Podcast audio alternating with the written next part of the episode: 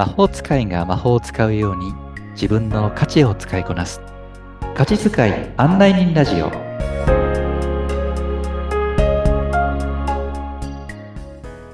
価値発見コーチのシュウですこんにちは。ナビゲーターのアボともこです。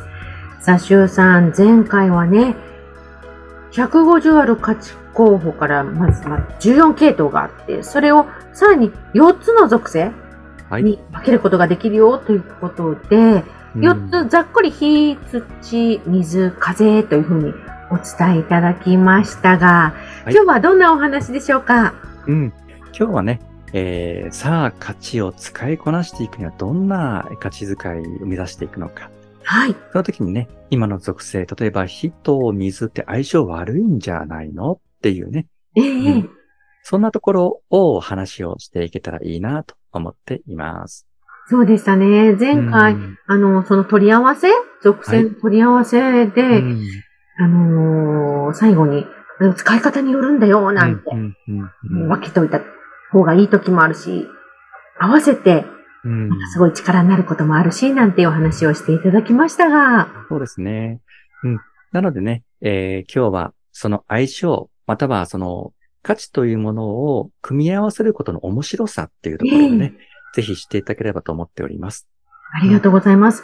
ちょっとあの質問いいですか？はい、どうぞ。改めてう、ん。なんか14、14個の属性、全部系統ね。14ん。個の系統はいが4つの属性ってはいはいことで、前々回、うん。えーざっくりお伝えいただいたんですけども、うん。それぞれ4つの属性に、うん。うん。うん。うん。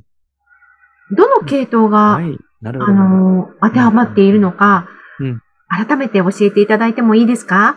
はい、わかりました。うん、ありがとうございます。そうですね。あの、説明、相性の説明をしていくと前に、火にはどんな系統が含まれているのか、なんていうことをね、えーざっとお伝えをしてまいりたいと思います。ありがとうございます。はい。では、まず火に属属する系統には一体どの系があるのかというところで言うと、はい。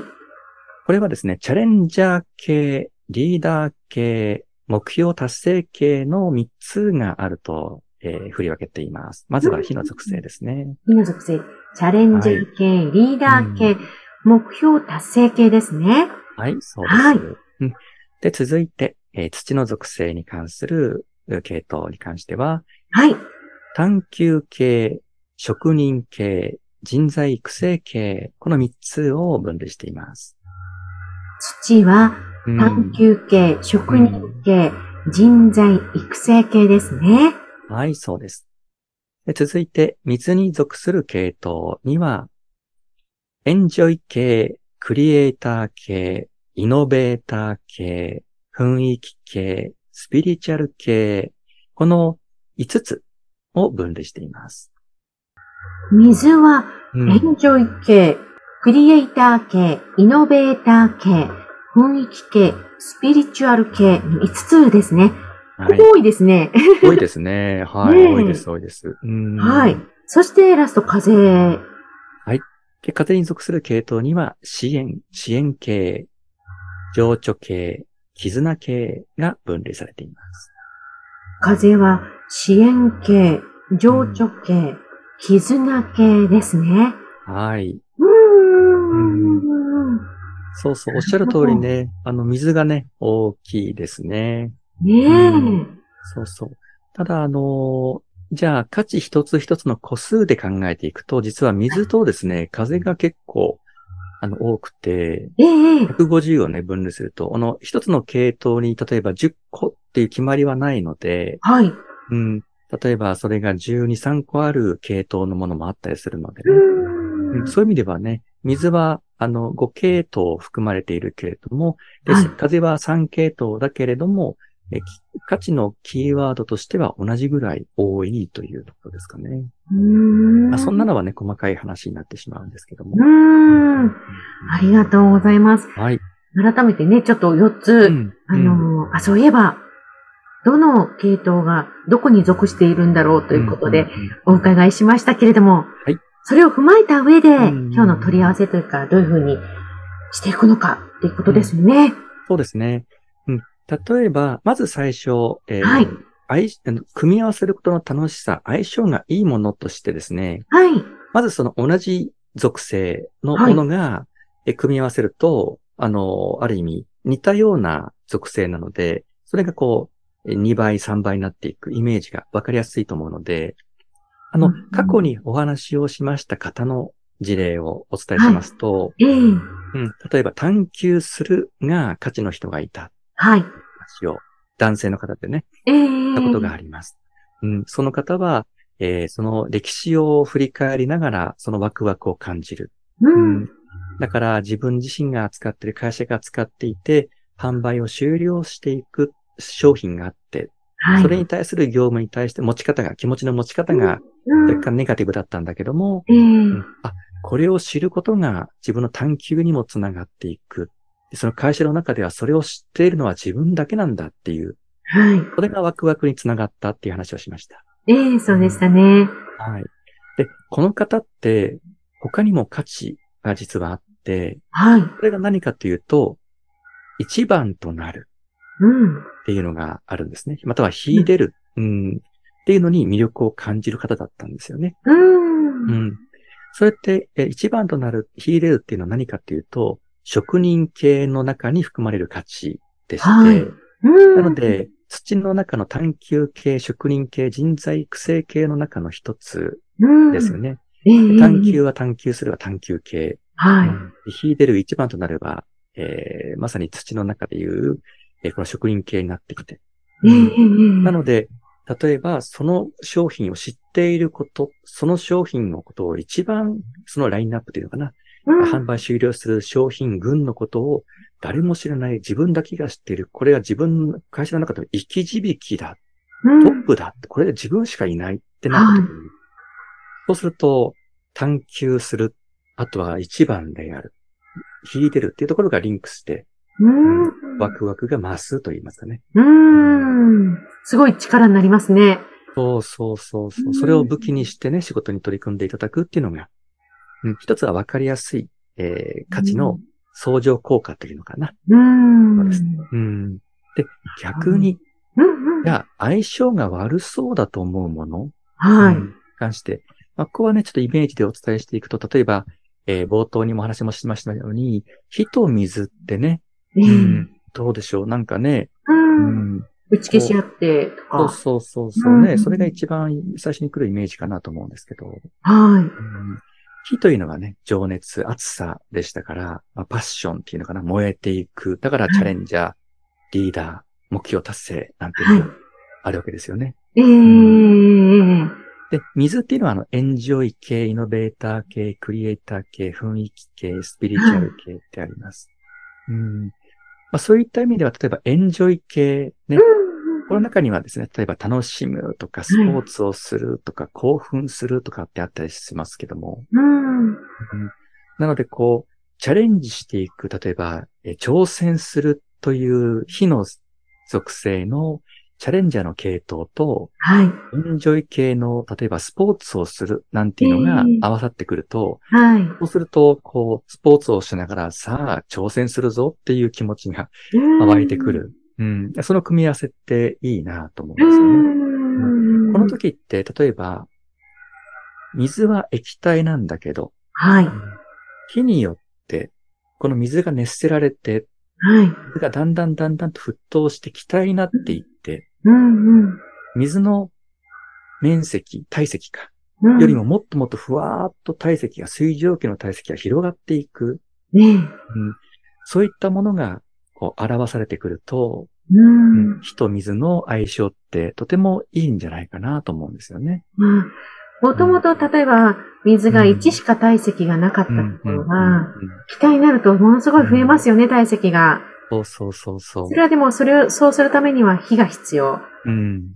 なんだけど、それがいい取り合わせになってくるということですね、その属性が。そうです、そうです。うん。うんそれがこう、今みたいな発想が自分の体の、まあ、その、あの、価値遣いの中としてしっかりと使いこなせていれば、み今みたいな発想が出てくるでしょうけど。もしもこれがなければ単純にエンジョイ系はエンジョイ系のスポーツをするだけをその人は、えー注目していて、はい。うんで、えーだからそのスポーツだけをすることで、えーとりあえずはえー楽しさを感じる。うん。で、終わってしまうかもしれないんですけど、ええええそこに、いやいやを、自分の中の価値にはもう一個、この、挑戦するっていう部分があるよね。はで、これとこれをスポーツすると挑戦するって、えーやっていったらもっともっと楽しくなるんじゃないの？ってい。いうところに気がつくと、うんとか、、または自己理解としてなんで自分ってこういうふうにスポーツが好きなんだろう。なんでこういうふうに次々と、まあ、例えば新しいものに挑戦する、新しい、えーレベルに挑戦する、はいもっと。もっと上を目指すってなっていくんだろう。うん自分はこういう価値持ってるからなんだ。だから、うんいいんだ。よし、じゃあ、じゃあこのままもっともっと燃えていこうとかですね。うん。もっともっとこの競技やっていこうとかってなっていたりとか。ううんそういった自己理解からもう一回、じゃあ自分がこれでいいんだ。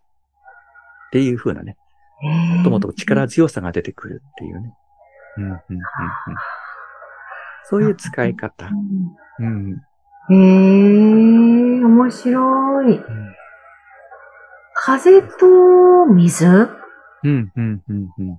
とかだと、例えば、うん。今おっしゃった、あの、エンジョイ系だとスポーツが、スポーツするっていうのが入るよっておっしゃっていただいたと思うんですけれども、例えばそこで風でさっき支援系も入るっておっしゃってたので、そこで例えば、うーん、コーチをするとか、そうですね。いいですね。そういうこともうんなんか取り合わせたりとかもしても、いいと思います。なんか自分の中にね、うん、それに喜びを見つけたりとか、そうです、そうです、そうです、そうです。あるんでしょうかね。うん、そうそう。風のね、今支援系って話が出ました。コーチをするっていうのもありますし、うんそこにはね、世話をするとか育成するとか導くなんていうのもあるし、うん。あとは風の属性の中には絆っていうのもあったりするので、ええうんそうするとそういったものが強い人が、例えばスポーツをしてこう何かしようとしたときには、そこにはもう例えばチームワークとか、はい。ああ、そうですね。そうそう。なので、例えばチャレンジャー系の人と水との相性で言ったら、まず例えば個人としてこう、ぐわっといく。ああ、うん。だけども、水と風の組み合わせの人がいたときには、楽しみながら、輪を、輪をっていうかな、そのチーム、人他の、他の人を巻き込んだりとか、うん。団結力を高めていくなんていうことにすごくワクワクするような、うん、人なんだろうなと思ったりしますね。今おっしゃった、えーまあうん。属性の取り合わせなんですけども、その取り合わせの、例えば、料理だったら、うん。あの、えー調味料が例えば100だとしたらね、うんうんうん100、100グラム調味料を使いますってなった時はに、火の調味料をうん。50で、うん。水の調味料50っていう半々の割合もあるかもしれないですはい。し、はい。それって、うんなんか今だと単純になんか50、50うん相乗効果みたいな感じもあったりするのかななんて思ったんですけども、うん。その割合は自由にこうう、ん。加減をしてもいいんでしょうか？加減してください。あ 加減してください。はい。まあ、そこがこう、まあ、まあ、何度も繰り返しますね。価値遣いになっていくところのステップなんでしょうね。あそうそう。例えば料理するときに、ーうん最初は教科書通り小さじ1杯。そうですね。そうですね分量を測。ってとかね。そのうちだんだんと目分量で、うん。あとはそのうちこう、あの、本当に目分量どころか、こう、味見もしていないのに、ん？ちょっと足らない、ちょっと塩足そうかなっていう気持ちになって塩足すとかですね。はい。そういうふうなことって多分、だんだんだんだんと繰り返していくうちに身についてくる感覚だと思うんですよね。うんうん。それこそが、もう本当にこう、教科書から、えー離れていって自分流になっていく楽しさなのかなって思います。ただその時に、うん。もしかしたら、あ、失敗したこの味付けっていうところもあるかもしれない。はい。うんそうそう。まあ、そういった時はね、あ、今回はこの分量じゃなかったんだなって思ってもらえれば、ううんん。こうんいいと思います。あ次に活かせばいいですよね。そうそうそうそう。へんーこれも、あの、決してルールがあるわけではないので、今みたいな発想ってとても素敵だと思います。うーん。なんかね、こう、うーん。そのさじ加減をね、自分で、自分をどうするかっていうのを持っていけるといいかななんて思ってますが、ますます楽しみになってまいりました。はい。さあ、しゅうさんの情報は番組の説明欄のところに記載してありますので、そちらからご覧ください。それでは皆さん、次回も楽しみにしていてくださいね。しゅうさん、今回もありがとうございました。ありがとうございました。